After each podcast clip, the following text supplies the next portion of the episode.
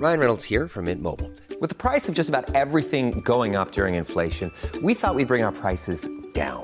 So to help us, we brought in a reverse auctioneer, which is apparently a thing. Mint Mobile unlimited premium wireless. Ready to get 30, 30, bit to get 30, bit to get 20, 20, 20, bit to get 20, 20, bit to get 15, 15, 15, 15 just 15 bucks a month. So, Give it a try at mintmobile.com slash switch. $45 upfront for three months plus taxes and fees. Promo rate for new customers for limited time. Unlimited more than 40 gigabytes per month. Slows. Full terms at mintmobile.com. Heraldo Radio, la H se lee, se comparte, se ve y ahora también se escucha.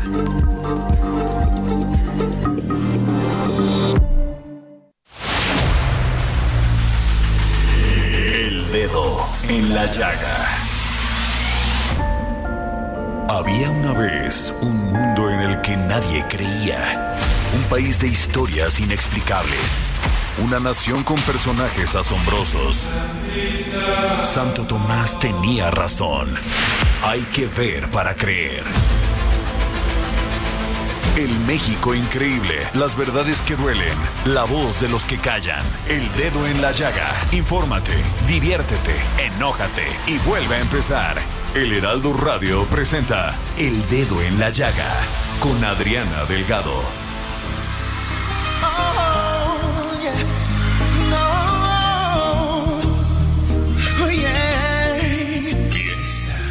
Sí, sabes que ya llevo un rato mirándote. Tengo que bailar contigo hoy. Vi que tu mirada ya estaba llamándome.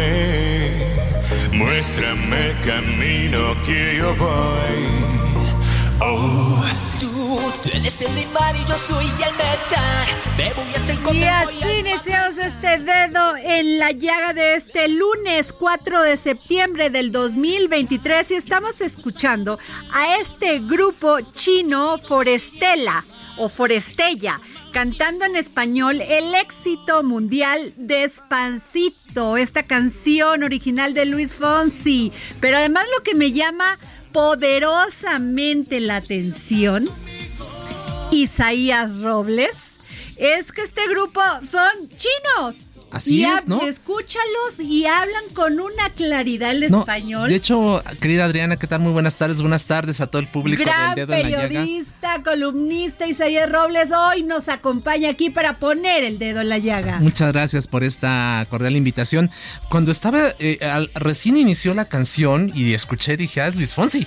No, o sea, es Luis No, Fonsi. tiene Pero ya ahora que que dije, este, no, qué cosa, o sea, la, la verdad con un español clarísimo y todo eso. Y bueno, pues aquí iniciando fuerte esta Y además despacito. Despacito, porque además, antes de que nos arrolle la semana, querida Adriana, porque es una semana muy intensa, si lo han sido las semanas anteriores, Así esta es. también son semanas de definiciones, y entonces evidentemente hay que tratar de irnos despacito ante el tsunami que se nos viene. Así es, ¿no? empieza ya, ya estamos en el 2024. Efectivamente, Ya. desde hace algunos meses, pero efectivamente ya a partir de la decisión que se adopte el próximo miércoles en, en el lado de Morena y que, sepra- que sepamos quién va a ser el la o el coordinador Así de la defensa de la cuarta transformación, pues está prácticamente definida la boleta electoral del 24, Así ¿no? es, Quedaría, Xochitl quedaría y, y- y quien sea, ¿no? Oye, porque hoy Xochitl Galvez está en totalmente en encerrona con los que podrían ser su próximo equipo de campo. room. Y ayer yo nada más quitaría que si fue un millón los que tuvieron ayer, que si no fueron ni die- este, que si fueron 10 mil. Eso no es lo importante. Lo importante, bueno, yo sí haría una crítica, mi querido Isaías. A ver, a ver. ajá. El protagonismo de Alejandro Moreno.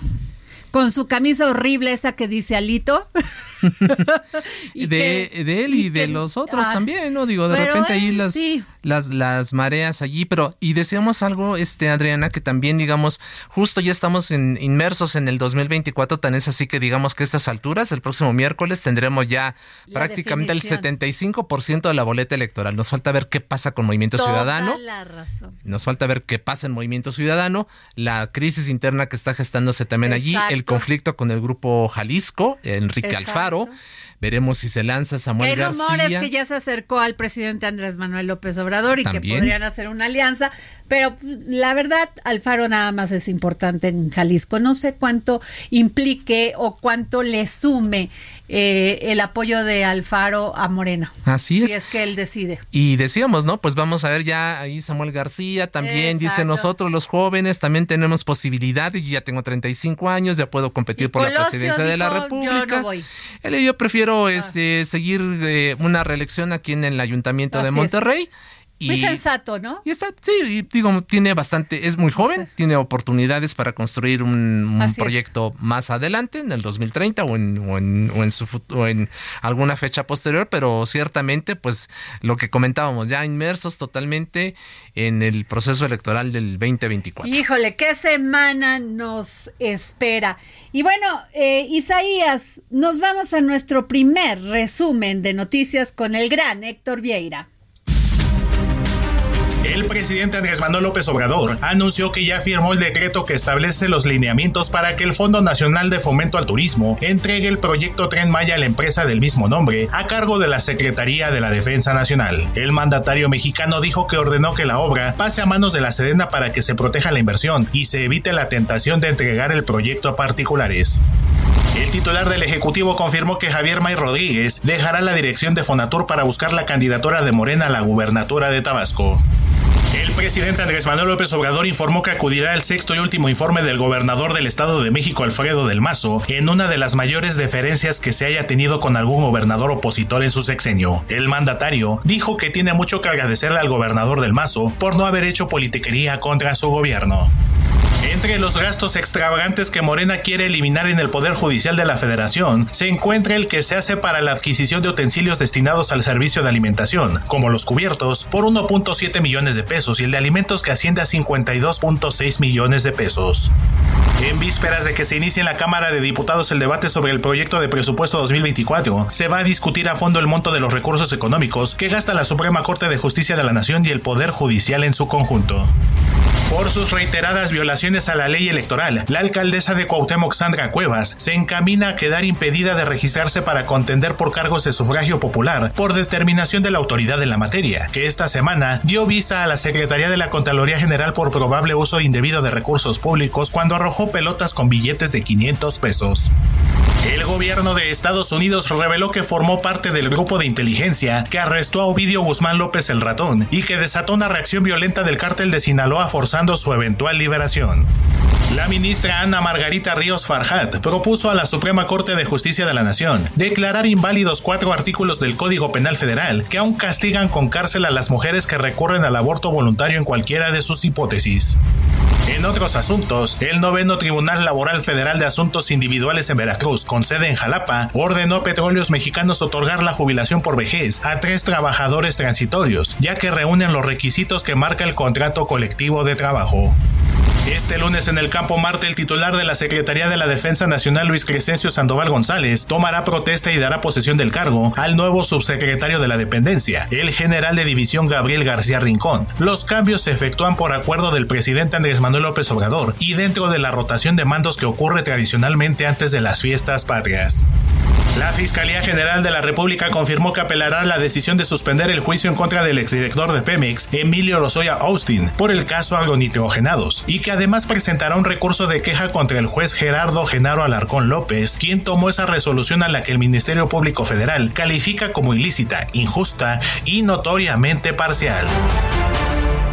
Bueno, y regresamos aquí al dedo en la llaga, son las 3 de la tarde con 8 minutos. Yo soy Adriana Delgado y estoy acompañada en esta mesa del dedo en la llaga por el gran periodista Isaías Robles. Gracias, Isaías. querida Adriana, gracias por Bueno. compartir este espacio. Gracias. Y tenemos en la línea a David Saucedo, experto en seguridad. ¿Cómo estás, mi querido David? ¿Qué tal, Adriana? Quiero saludarte, Isaías, un placer. Gracias. Oye, y este, David, pues nuestra petición de que nos platiques, nos ilumines, porque eh, pues salió este tema de que la DEA participó activamente en lo que se llamó el Culiacanazo y participó para capturar a Ovidio Guzmán. Y esta, este, pues desató, acuérdate cuando ocurrió esto, desató la polémica luego de que el presidente López Obrador aseveró que se realizó sin la autorización del gobierno de México. Y la DEA prácticamente, Isaías, sigue operando en, en, México. Así es, así es. Y yo creo que David nos va a ayudar allí precisamente a, detallar qué es lo que ha ocurrido, porque si no mal recuerdo, David, hace justamente cuando surge esta polémica del papel que desempeñan agentes extranjeros en nuestro país, se estableció una normatividad. A ver, ¿qué nos platicas tú, David, sobre este tema precisamente? Sí, con gusto. Este tipo de operativos para narcotraficantes de alto perfil tienen cuatro fases. En primer término, eh, la localización del objetivo en segundo, la captura. En tercer lugar viene el operativo de extracción y finalmente la puesta a disposición de las autoridades y en su caso la extradición. Eh, la participación de la DEA y de las agencias de inteligencia de seguridad de los Estados Unidos eh, tiene muchos años. Normalmente ellos participan en la fase 1, que es la localización del objetivo, la identificación de la zona en la que se encuentra con los satélites, drones, eh, los equipos de análisis táctico que tienen en México, también con sus eh, distintas sedes en Estados Unidos, proporcionan normalmente esta información de alto secreto hacia eh, autoridades de seguridad pública en México, normalmente la, la Marina, que es la agencia con la que eh, colaboró estrechamente durante mucho tiempo la DEA, y finalmente agentes mexicanos en, con el acompañamiento de agentes de la DEA en tierra hacen la, la, la, captura. todo este proceso al que hago mención, normalmente las autoridades en Estados Unidos y México acuerdan negar cualquier tipo de participación de los norteamericanos en la captura de algún narcotraficante de alto perfil. Esto con el objeto de que sean las autoridades mexicanas las que se lleven el crédito y que no haya acusaciones en contra del gobierno de Estados Unidos de, de injerencias, de, agentes armados. Por supuesto que lo están. Eh, este es un acuerdo que hay entre ellos. Eh, siempre se ha negado la participación de agentes de la DEA en la captura de narcotraficantes y nos enteramos de su participación en operativos de este, de este nivel, eh, una vez que hay filtraciones como la que se dio a conocer mediante una carta de un funcionario de seguridad a un eh, senador de los Estados Unidos, o cuando los agentes, en su caso, dan a conocer su participación en estos en estos, operativos, como fue Andrew Hogan en la captura de, del Chapo. Así que a mí no me extraña lo más mínimo eh, que haya participado la DEA en la el primer intento fallido de captura de Ovidio Guzmán y lo más probable, anticipo, es que también participaron en la localización y captura de, de, Ovidio ya en el segundo Culiacanazo. Oye, eh, David, eh, nos llamó la atención esta nota del periódico The New York Times sobre los 23 mil mensajes de texto de conversaciones interceptadas a distintos integrantes del grupo criminal Guerreros Unidos entregados al gobierno mexicano por la DEA el año pasado. Y sobre todo, pues esto muestra el involucramiento de elementos del ejército en el caso Yoxinapa. ¿Qué nos puedes decir sobre esto? Sí, desde luego lo que sabemos ya a estas alturas es que elementos del ejército, también de la marina, eh, formaron parte del anillo de protección hacia grupos criminales, es decir, las regiones y zonas militares, mediante un esquema de sobornos de grupos del crimen organizado, compran la protección, la protección del ejército para realizar actividades eh, delictivas.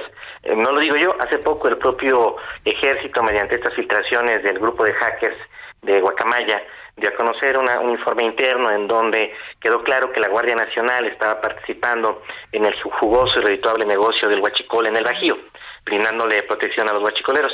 Esto viene de tiempo atrás, es decir, el ejército tuvo participación seguramente en la desaparición y asesinato de los jóvenes de Yotinapa y en el estado de Guerrero no tengo ninguna duda que desde hace tiempo distintos mandos militares colaboran con el ejército, con los grupos criminales, por supuesto que la DEA, el FBI, quizá la CIA en esta labor de inteligencia que realizan en distintos países, detectaron esta circunstancia y proporcionaron la información a, las a sus contrapartes en México. Así es, David. En ese sentido, ¿hasta dónde podríamos suponer que llegó justamente la participación tanto del ejército como de la marina en los hechos de, de, Ayotzinapa?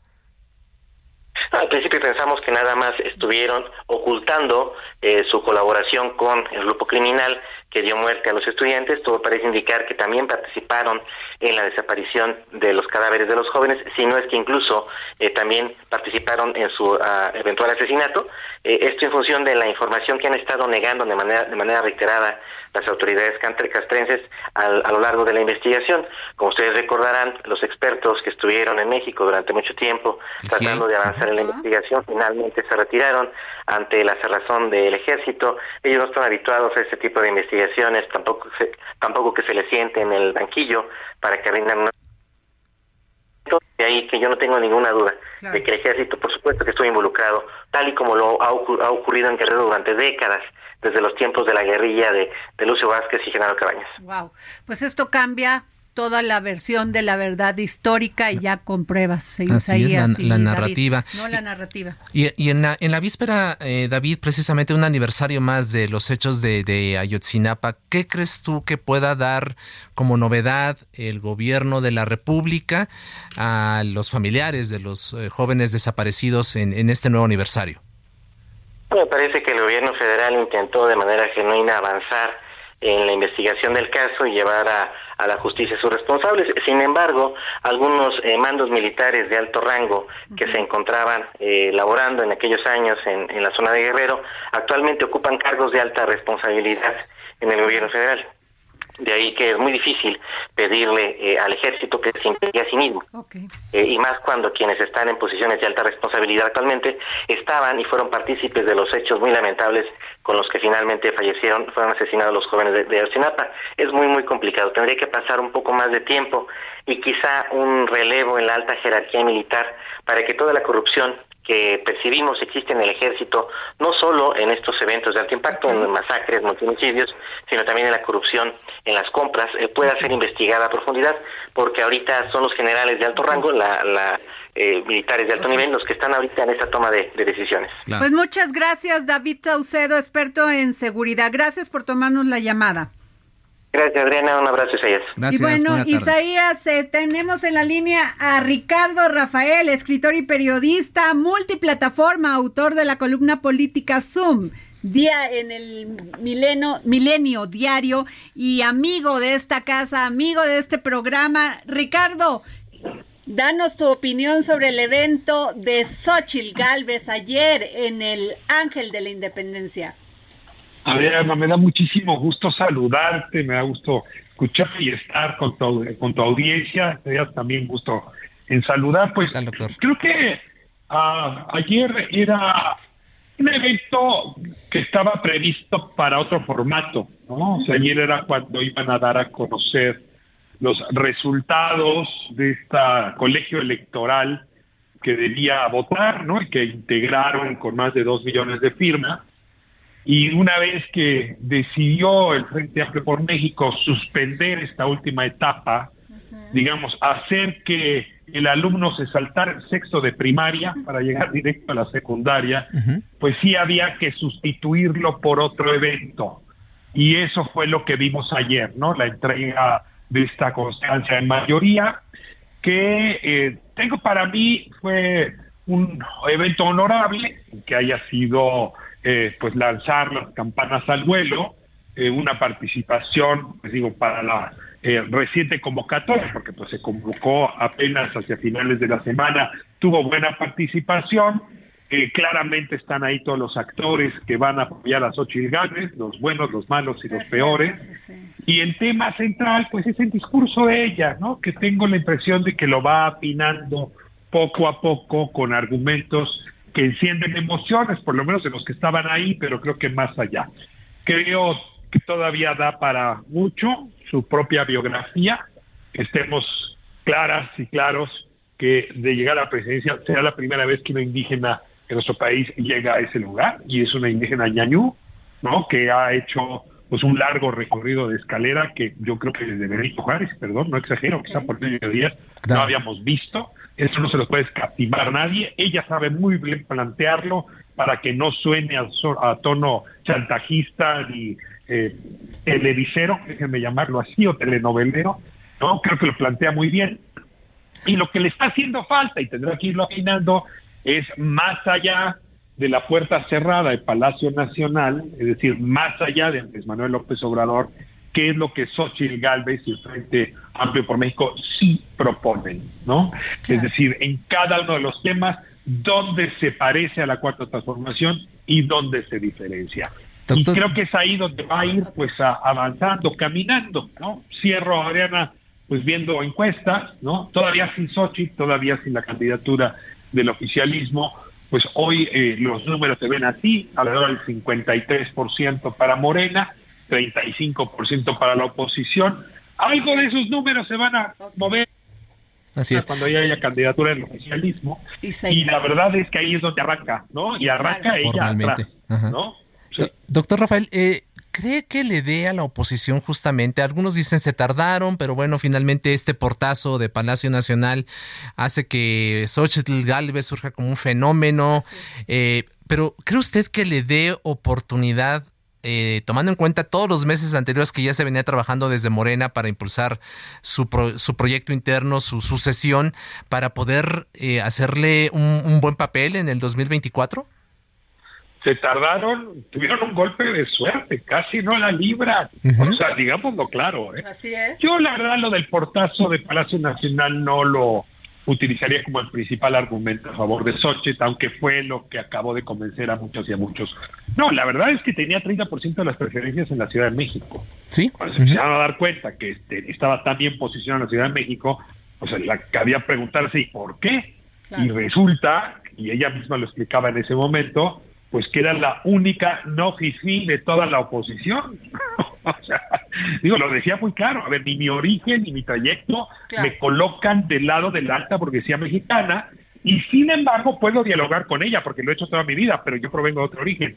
Cuando ese argumento empezó a dar resultados en la ciudad capital, se dieron cuenta que tenía una buena candidatura a nivel nacional, que por cierto tardó en convencer a muchos de los liderazgos. Claro. más bien fue el apoyo de sociedad civil y déjame decirlo, Adriana, de quienes están financiando la campaña de Xochitl, es decir, poderes económicos importantes, los que dijeron vamos con Xochitl y a partir de eso se consolidó su candidatura, lo cual me hace decir que a pesar de estos apoyos muy puntuales, Xochitl está llegando con muchísima libertad para operar políticamente como cabeza del frente, ¿eh? porque se la debe a muy poca gente. Ricardo, hay una entrevista que le hace el periódico El País y ella se define ideológicamente de centro, centro, izquierda, ¿sí? Y además dijo, dice también, a mí me hubiera gustado llegar hasta el final en este proceso, en esta elección, porque han tachado Isaías que este, en este proceso totalmente desasiado,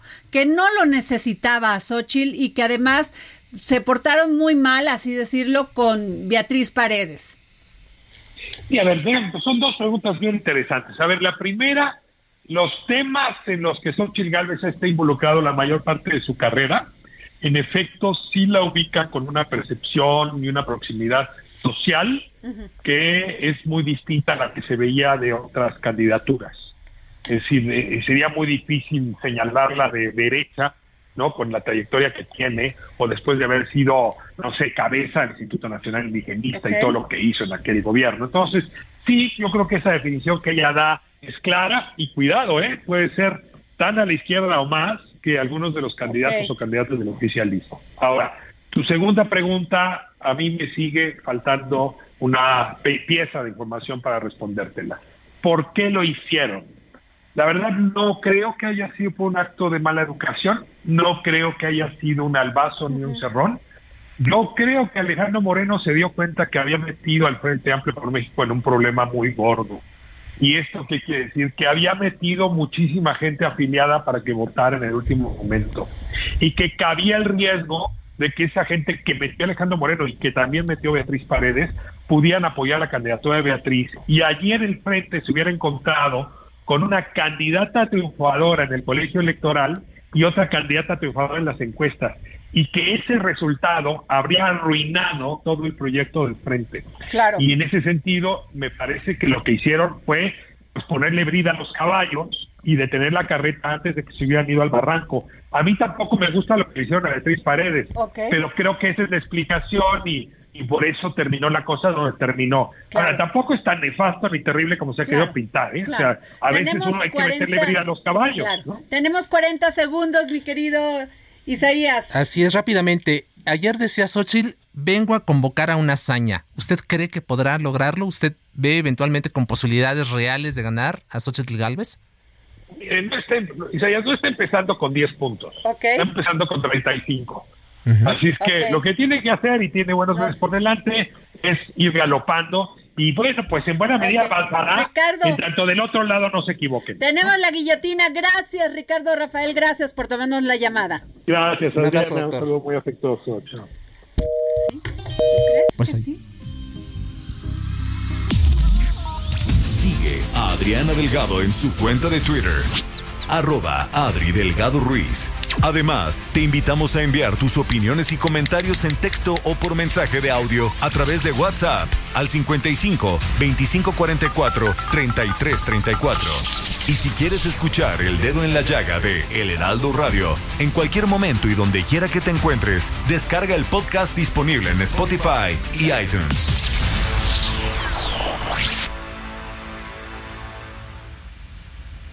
Heraldo. Hey, I'm Ryan Reynolds. At Mint Mobile, we like to do the opposite of what Big Wireless does. They charge you a lot, we charge you a little. So naturally, when they announced they'd be raising their prices due to inflation, we decided to deflate our prices due to not hating you.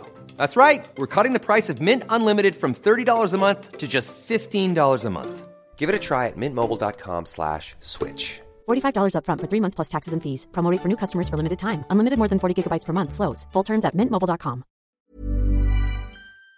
Radio, con la H que sí suena y ahora también se escucha. Heraldo Radio, con la H que sí suena y ahora también se escucha. Sigue a Adriana Delgado en su cuenta de Twitter en arroba Adri Delgado Ruiz. Y envíanos tus comentarios vía WhatsApp al 55 25 44 33 34 o 55 25 02 21 04. Adriana Delgado entrevista en exclusiva al presidente de la Cámara Patronal de la República Mexicana, Coparmex, José Medina Mora y Casa. El gobierno dice que los empresarios no se regulan solos y que la economía no se regula sola. Eso es cierto. Nosotros en Coparmex impulsamos un libre mercado, la competencia regula, pero tiene que haber leyes. Esto tiene que haber un límite.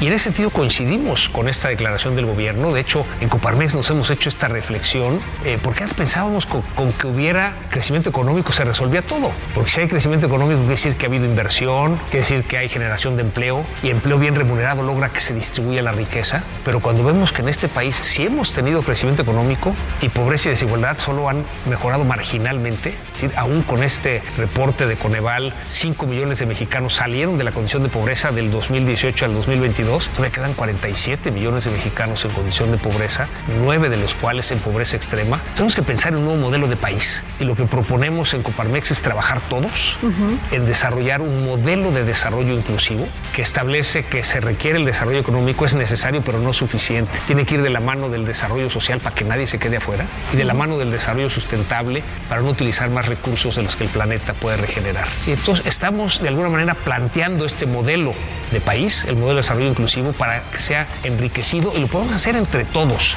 Nos parece que ante los grandes desafíos que tenemos en el país, México nos necesita a todos y México nos necesita unidos. Jueves, 10.30 de la noche, El Dedo en la Llaga, Heraldo Televisión. Bueno, regresamos aquí al Dedo en la Llaga estábamos aquí chismeando sobre, sobre don José Medina Mora, que me pareció este presidente de la Confederación Patronal de la República Mexicana, Coparmex, que me, te decía Isaías que me pareció un hombre muy, muy claro, muy contundente, con lo que están de acuerdo este, en Coparmex con el presidente y con lo que no están de acuerdo. Eh, ojalá la puedan escuchar. Es ese próximo jueves a las 10.30 por el Heraldo Televisión. Así es, interesante la, conversación, ¿no? Y este, nos vamos a nuestro segundo resumen informativo con el gran Héctor Vieira. Un juez de control del Tribunal Superior de Justicia de la Ciudad de México determinó que el fiscal de Morelos, Uriel Carmona Gándara, seguirá en el reclusorio sur ante la segunda orden de aprehensión que se ejecutó en su contra al ser acusado de encubrimiento por favorecimiento en el caso del feminicidio de Ariadna Fernanda perpetrado en octubre del año pasado. Los 23.000 mensajes de texto de conversaciones interceptadas a distintos integrantes del grupo criminal Guerreros Unidos, entregados al gobierno mexicano por la DEA el año pasado, muestran sobre todo el nivel de involucramiento de los elementos del ejército en el caso Ayotzinapa y refuerza la exigencia de que se entreguen todos los documentos que tiene y que serían vitales para esclarecer la desaparición de los 43 normalistas el 26 y 27 de septiembre de 2014 en Iguala Guerrero. Así lo aseguró Santiago Aguirre, director del Centro de Derechos Humanos Miguel Agustín Pro Juárez. Comisarios de al menos 67 comunidades de los municipios de San Miguel Totolapan y de Eliodoro Castillo, ubicados en la Sierra Madre del Sur en Guerrero, demandaron al presidente Andrés Manuel López Obrador y a la gobernadora Evelyn Salgado Pineda atender la inseguridad que enfrenta esa región. Incluso amagaron con levantarse en armas si no se les garantiza seguridad en la región. El gobierno de Durango organiza la documentación que respaldará la solicitud de declaratoria de emergencia por sequía que presentará ante autoridades federales, aunque para eso se necesita conocer las consecuencias del estiaje y será hasta finalizar el actual mes cuando se determinen los efectos de la falta de agua en el agro de la entidad. Con un festival de música y cantos, estudiantes del Instituto de Artes de la Universidad Autónoma del Estado de Hidalgo continuaron con el paro de labores, que cumplió cinco días, en protesta por el nombramiento de María Teresa Paulín Ríos como directora, a quien señalaron de maltratar y discriminar a los alumnos, así como de incluir en su equipo de trabajo a docentes acusados de abuso sexual.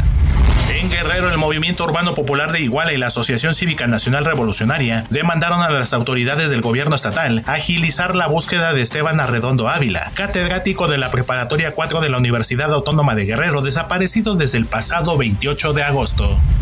El paquete económico 2024 no tendrá sorpresas en temas de reformas fiscales y un endeudamiento estable, pues mantendrá los mismos elementos generales que en años previos de la presente administración, prevén analistas económicos. El viernes 8 de septiembre se cumple el plazo para que el gobierno del presidente Andrés Manuel López Obrador presente sus estimados macroeconómicos y fiscales en el paquete económico 2024, que será el último presupuesto de esta administración. El presidente electo de Guatemala, Bernardo Arevalo, denunció un intento de golpe de Estado en su país para evitar que asuma el poder. Arevalo ganó las elecciones presidenciales en Guatemala el pasado 20 de agosto al frente del partido progresista Movimiento Semilla, que está siendo investigado por la Fiscalía por la presunta falsificación de firmas para la conformación del grupo político. El peso inició la sesión de este lunes con una depreciación del 0.31%, equivalente a 5.3 centavos, cotizándose alrededor de 17 pesos con 14 centavos por dólar, con el tipo de cambio tocando un mínimo de 17 pesos con 4 centavos y un máximo de 17 pesos con 17 centavos por unidad. Regresamos aquí al dedo en la llaga para fortalecer las acciones de seguridad y abatir los índices delictivos. El gobernador Américo Villarreal Anaya hizo entrega de 100 patrullas a la Guardia Estatal, las cuales serán distribuidas en toda la entidad. Estamos hablando de Tamaulipas. Y tengo en la línea a José Hernández, corresponsal del Heraldo Media Group en Tamaulipas. Así para fortalecer las acciones de seguridad y abatir los índices delictivos, el gobernador Américo Villarreal Anaya hizo la entrega de 100 patrullas a la Guardia Estatal, las cuales serán distribuidas en toda la entidad. El gobernador Villarreal Anaya dijo que con la puesta en operación de las nuevas unidades será posible ampliar las labores de vigilancia y seguridad para evitar existan hechos delictivos. Durante la ceremonia, el gobernador se refirió a el informe eh, que rindió el presidente Andrés Manuel López Obrador, en el cual destacó, hizo un reconocimiento y destacó los logros expresados. Escuchemos al gobernador Américo Villarreal Anaya las y los mexicanos podemos celebrar que tenemos en Andrés Manuel López Obrador el mejor presidente de las últimas décadas, quien con visión, humanismo y gran sensibilidad ha llevado al país al desarrollo y al bienestar social con un trabajo honesto. Y bueno, pues muy bien, este José Hernández, gracias por, tu información. Entonces, bueno, ahí está reforzándose justamente la seguridad con estas 100 patrullas más, ¿verdad? Sí, así es, 100 patrullas que ya se empezaron a distribuir a las diversas zonas de Tamaulipas. Así es, pues muchas gracias, por tu información. Muy buenas tardes para ti y todo tu auditorio. Y bueno, fíjense que ya está llegando aquí a nuestra mesa del dedo en la llaga a la diputada electa del Distrito 2 en la Alcaldía Cuauhtémoc ante el Congreso de la Ciudad de México, Max Tairaíz González Carrillo. ¿Cómo está, diputada? Hola, Adriana, muy bien, muchas gracias. Saludo con mucho gusto a todos los que nos escuchan a través de Dedo en la Llaga. Qué buena noticia esto de la rehabilitación de los mercados de la demarcación de Cuauhtémoc. ¿eh? A mí me encanta ir a un mercado, Isaías, a ti no. Claro, claro, es muy bonito. Además, este, es, eh, este contacto, ¿no? Del, digo, hasta en los colores, ¿no? De la fruta, los olores y todo eso. Entonces, siempre es muy, muy bonito eh, impulsar este tipo de de, establecimientos que desgraciadamente de repente van perdiendo la batalla frente a los grandes centros comerciales, ¿no? Frente a estas cadenas, esto de las tienditas, ¿no? Donde uno acostumbraba a llegar a comprar también, a surtirse, pero bueno, pues ahí está esta iniciativa para los mercados públicos en la alcaldía, ¿no? Así es, pues miren, les cuento, este es un proyecto que comencé desde campaña, eh, justamente la mayoría de los candidatos recorren los mercados públicos para ir y tomarse la foto, para reconocer a los mercados públicos, pero al final del día los dejan en el olvido. Entonces, eh, los propios locatarios están cansados de que cada campaña están llenos de candidatos y después todo el mundo se olvida de ellos. Entonces, llevamos dos años ya trabajando con la Secretaría de Desarrollo Económico, con el gobierno de la Ciudad de México y por supuesto con la Alcaldía Cuauhtémoc, con la intención de que se vean visibles las mejoras dentro de, de estos centros de abasto por el bien de los miles de locatarios que ahí laboran y que llevan pan a sus casas, pero también toda la ciudadanía siempre recurre a un mercado público a consumir. Así es. Además, es muy importante porque muchos de estos locatarios eh, tienen que luchar en contra del intermediario que además pues le sube mucho el costo de los productos, pero además esto que dice Isaías me parece fundamental, la convivencia, eh, la tradición de los mercados en México, que finalmente son espacios para convivir, para, para regatear, para disfrutar los colores y los sabores que tenemos en este país. Así es, y déjenme decirles que también es muy visible el abandono en el que no nada más este, sino todos los gobiernos han tenido a los mercados públicos y que a veces olvidamos que son patrimonio cultural de la Ciudad de México. Entonces, más allá de mermar su trabajo, nosotros tenemos que incentivar que cada vez más sean las familias que acudan a estos centros de abasto, que después de la pandemia, debo decirlo, han, han mermado muchísimo el, caminar de, los ciudadanos a través de los mercados públicos porque se les hace más fácil comprar a través de, una aplicación y que les lleven a su hogar. Entonces, pues no, lo que nosotros debemos hacer es todo lo contrario, trabajar por el bien de los mercados públicos y que se incremente su difusión. ¿Cuántos mercados hay en la alcaldía y cuántos son precisamente objeto de esta, de esta rehabilitación que usted está proponiendo? Mire, les cuento, son 39 los mercados públicos que hay en la alcaldía Cuauhtémoc. De estos 39 van a ser intervenidos 13 eh, mercados. Aquí quiero mandarle un saludo muy grande a los mercados que serán intervenidos como el Tepito Fierros Viejos, eh, el mercado de San Cosme, el mercado Hidalgo, que fueron dos mercados que tuvieron incendios en, en años anteriores también el mercado Isabela Católica, el mercado Melchor Ocampo, Medellín. Entonces, eh, son 13 los mercados que serán intervenidos con esta acción institucional. Evidentemente agradezco que haya tenido a bien el secretario Fatlala Cabani de tomar estos mercados a través de la Secretaría de Gestión Integral de Riesgos y Protección Civil y de donde emana el recurso y que bueno, la alcaldía Cuauhtémoc es quien ejecutará estas obras. Son 57 millones los que serán invertidos en estos 13 mercados públicos y bueno, también hay que decirlo, no nada más va a ser en la Cuauhtémoc, va a ser en toda la Ciudad de México donde están interviniendo cerca de 61 mercados de los 339 mercados que hay. ¿Cuántos locatarios va a beneficiar de entrada esta iniciativa en la alcaldía Cuauhtémoc? Pues son miles, mire, nada más por dar un número del mercado Hidalgo son cerca de 900 locatarios, del mercado San Cosme son 300, del mercado Tepito Fierros Viejos son más de 600, entonces si solo les estoy hablando de tres mercados, entonces son miles de locatarios y de, y de ciudadanos, habitantes de la Ciudad de México que van a ser pues beneficiados con estas mejoras en tema eléctrico, hidráulico y de protección civil en primer. Este de Tepito Fierros Viejos, ¿tú lo conoces? Yo no lo conozco. A ver, platíqueme de ese. Vamos cuando es un tema cultural. Mira, entender Déjame te cuento, Adriana, que este mercado, a pesar de que este es su nombre, Tepito Fierros Viejos, ya es un mercado que vende tenis. Ah, Evidentemente ha tenido que cambiar, eh, como Isabela Católica, Así es. Han cambiado sus giros. Isabela Católica es muy particular. ¿Por qué? Porque está en medio de puros centros de publicidad, puros comercio de publicidad. Entonces el propio mercado ha tenido que ir modificando sus giros porque si no tiende a desaparecer, ¿no? Y lo mismo pasó con Tepito Fierros Viejos. Antes era de este tipo de ventas, ha cambiado su giro y ahora en su mayoría son venta de tenis. Yo estoy segura que cuando ustedes gusten acudir, allí la mesa directiva a través de Evelyn va a ser feliz de que, de que puedan acudir porque justamente ellos buscan mucha difusión. Qué interesante porque usted es dirigente de jóvenes del PRI. Así es, es lo que. A ver, la tiene complicada y sin embargo los ha podido sortear.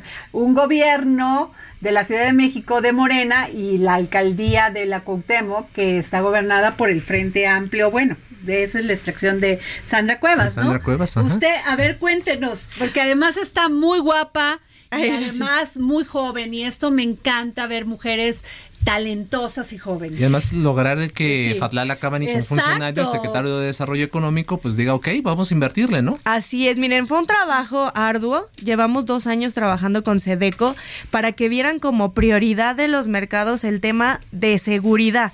O sea, el tema eléctrico, hidráulico de impermeabilización. Desde hace dos años lo hemos venido trabajando. Ha sido complicado, claro que sí, en un ambiente polarizado donde existe un gobierno de un color y otro gobierno de otro color.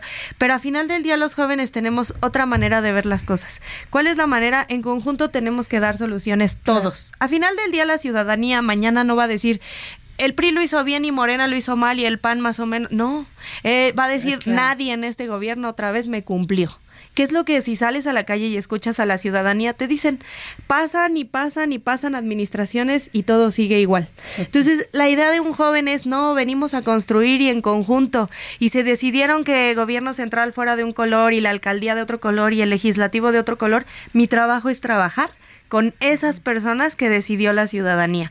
Y es lo que la verdad es que con mucha admiración puedo reconocer tanto la apertura de- del secretario Fatlala como la apertura del gobierno de la alcaldía Cuauhtémoc también a través de la Secretaría de Obras del ingeniero Bertis y el, el ingeniero Landín y también de los de los responsables de obras de Sedeco. Entonces estamos haciendo recorridos al menos en la alcaldía Cuauhtémoc en los 13 mercados donde está el gobierno de la ciudad, la alcaldía Cuauhtémoc y nosotros como ¿Cuándo legislativo. empiezan las obras y cómo garantizar, digo, el próximo año habrá elecciones, se renovará tanto el Congreso, la Ciudad de México, las alcaldías, cómo garantizar que esta, este tipo de iniciativas no queden truncas, ¿no? Con los cambios Claro. que seguramente veremos a partir del próximo año. Miren, tenemos dos estrategias. La primera, yo el día de mañana tengo una reunión con el Contralor, con el secretario de la Contraloría de, de la Ciudad de México, para que justamente el recurso sea muy bien observado, sea transparente y que no nos salgan con que si un cable costaba 10 pesos, pues aquí Ah, cuesta ok. 40 y entonces eso va a disminuir mucho la brecha de que puedan quedar obras inconclusas.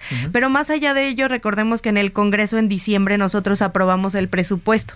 Si de aquí a diciembre hay algo que haga falta en los mercados, pues lo vamos a trabajar para dejarlo listo para el 2024. O sea, aquí tenemos, o al menos una servidora Maxta es de entregar resultados y entonces todavía estamos a tiempo para hacerlo. Y con la Contraloría, pues créanme que también vamos a, a poner un especial énfasis para todo Oiga, diputada, ¿le puedo hacer una pregunta? Con todo gusto. Fuera de este tema, ¿usted Adelante. fue ayer al evento de Xochitl Galvez? Ahí estuvimos apoyando.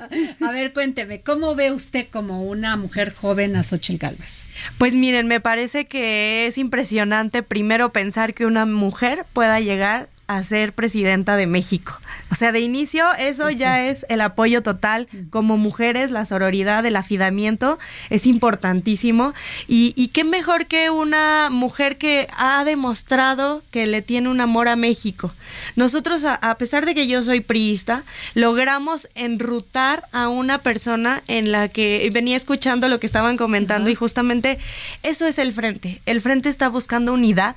El frente no está buscando polarizar y el frente está diciéndole a sociedad civil, a partidos políticos, a jóvenes, a personas con discapacidad, de pueblos y barrios originarios, que es de donde viene Xochitl, que aquí todas las voces van a ser escuchadas y de que aquí vamos a trabajar en conjunto. Entonces, para mí es espectacular que sea una mujer, que sea Xochitl, que le ha echado muchas ganas y que ha hablado desde el corazón. Desde su punto de vista, ¿qué, ¿de qué depende el triunfo de Xochitl el próximo año? Hablábamos un poco fuera de, de, al aire en, en, los comerciales de también la, la, necesidad de Xochitl de asumirse como una candidata ciudadana que le responde a los ciudadanos más que a los partidos políticos, ¿no? ¿Qué cree usted que requiera justamente para lograr el triunfo en el 24? Mira, fíjate que a mí me parece muy importante este tema, sin embargo no podemos olvidar, y lo digo también bajo mi posición, que nosotros nos llegamos gracias al apoyo de los partidos políticos. A veces creemos que nuestro simple nombre nos va a hacer llegar y no es así. Eh, ayer, con mucho orgullo también debo decir, se vio una marea roja de toda la movilización que hubo también del PRI de la Ciudad de México a través de nuestro presidente Israel Betanzos, pero también hay que decirlo, si, si si tuviésemos la capacidad de llegar como ciudadanos sin un partido, entonces tal vez sería ese el discurso, pero para mí no podemos dejar de lado ni a la ciudadanía ni a los partidos políticos porque todos dependemos de todos. Y sería mal agradecido el día de mañana decir yo llegué por mi nombre y no cuando tres partidos te abanderaron. Eso no quiere decir que no puedas apoyar a la ciudadanía, porque la esencia de un partido es trabajar para el ciudadano. Entonces hay que conjuntarlo todo. Muchas gracias, diputada Max Tairaíz González Carrillo. Gracias eh, del Distrito 12 en la Alcaldía Cuauhtémoc. Gracias por estar aquí en El Dedo en la Llaga. Muchísimas gracias y los invito a que vayamos a los mercados públicos. ya, yo voy con usted. Ya. Gracias, diputada. Isaías, tu análisis en cinco minutos sobre lo que esta semana significa para la democracia en México. Lo comentábamos, Adriana, eh, antes de iniciar este espacio, justamente que son una semana importante de definiciones, ¿no? Por lo pronto ya tenemos ayer el otorgamiento de esta constancia para Xochitl Galvez, que la convierte ya en la representante del Frente Amplio por México pero no hay que olvidar que el próximo miércoles está la definición del lado de Morena. Conoceremos cuál es el resultado de estas encuestas, la encuesta central que hace el partido y las cuatro espejos que pusieron los, los representantes de los, de los aspirantes. Y eh, en función de eso, pues tendremos, ya lo decíamos, prácticamente pues un 75% de la boleta electoral en, estos, en estas alturas, ¿no?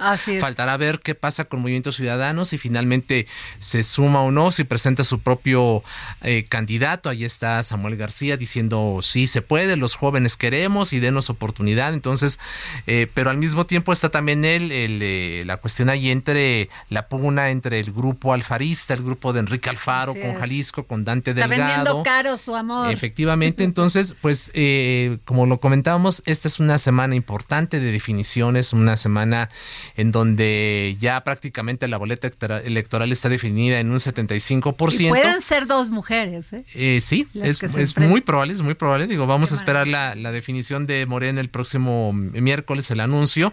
Pero bueno, pues ahí está también. Yo ayer me, me, gustó mucho el, el, discurso de Xochitl Galvez en esta en este llamado, ¿no? De, de, hablar de un gobierno en donde quepamos todos, ¿no? Así es. En donde no haya división, en donde se promueva más bien la reconciliación nacional, ¿no? En donde eh, el objetivo era justamente, ella decía, yo soy daltónica política, ¿no? Yo ahorita no estoy viendo eh, lo que comentamos un poco con la, con la diputada aquí de, de, de, ver, bueno, si hay una marea roja, si hay más gente vestida de azul, sino ella misma, ¿no? En su, en su porte pues, fue rosa y decía, yo quiero ser esta banderada ciudadana que le hablaba justamente al, ama de casa, a los ciudadanos, a la gente clase mediera, a los jóvenes.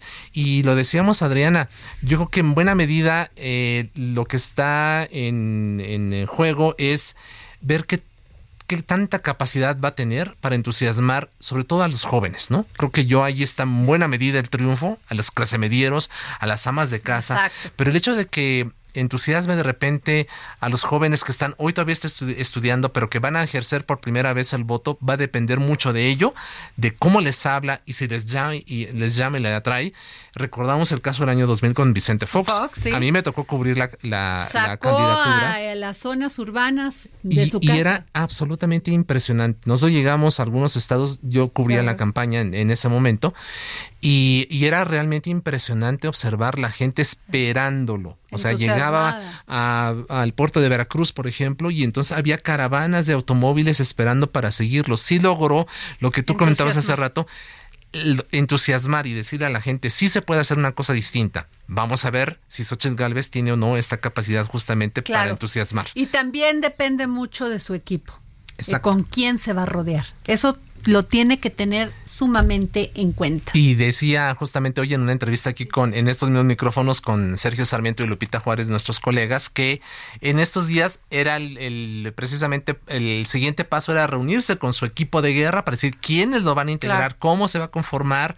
Y hay algunas posiciones y él decía, yo voy a invitar a, Santiago Krill para que sea mi coordinador general de campaña, pero bueno, vamos a ver ahora ya ahí Defonso Guajardo está viendo también el tema de economía y finanzas. Ah, Están bueno, ah, también hay algunos este, las negociaciones. ¿no? Porque Silvana Oriones viendo la agenda del campo, eh, eh, Francisco García Cabeza de Vaca viendo el tema que de le seguridad. Sumen, que le sumen. Entonces, ahí es donde comentábamos de ver qué tanto este tipo de posiciones que deberá en un momento determinado que negociar con los partidos, pues le permiten a ella avanzar y no ser rehén justamente. Te quiero hacer la última pregunta. Morena, pues ya cerró su etapa de encuestas.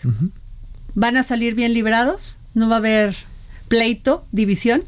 Pues vamos a ver, yo creo que está la moneda en el aire, ¿no? Es, es muy difícil responder a esta, esta pregunta porque hay que recordar, la semana pasada todavía observamos mucho, mucho de mucha queja de y de los especialmente del equipo de Marcelo ayer Ebrard, reportó el 80% de cuestionarios aplicados y acusan agresiones, uso de propaganda y anomalías. Yo veo difícil Marcelo Ebrard fuera de, no me lo imagino yo creo que va a ser allí, digamos, una negociación intensa que va a tener que hacer tanto el presidente de la República, el presidente del partido, pero la verdad yo no me Él imagino. no está, ha dicho que no está dispuesto a negociar, ¿eh? eh vamos a ver, ¿no? Vamos a ver qué ocurre de aquí al miércoles. Creo que Esto fue el, gran análisis de nuestro jefe Isaías Robles. Nos vamos. Esto fue el dedo en la llaga. Gracias, diputada. Gracias, Isaías. Al contrario, muchas gracias. Buenas tardes. El Heraldo Radio presentó el Dedo en la Llaga con Adriana Delgado.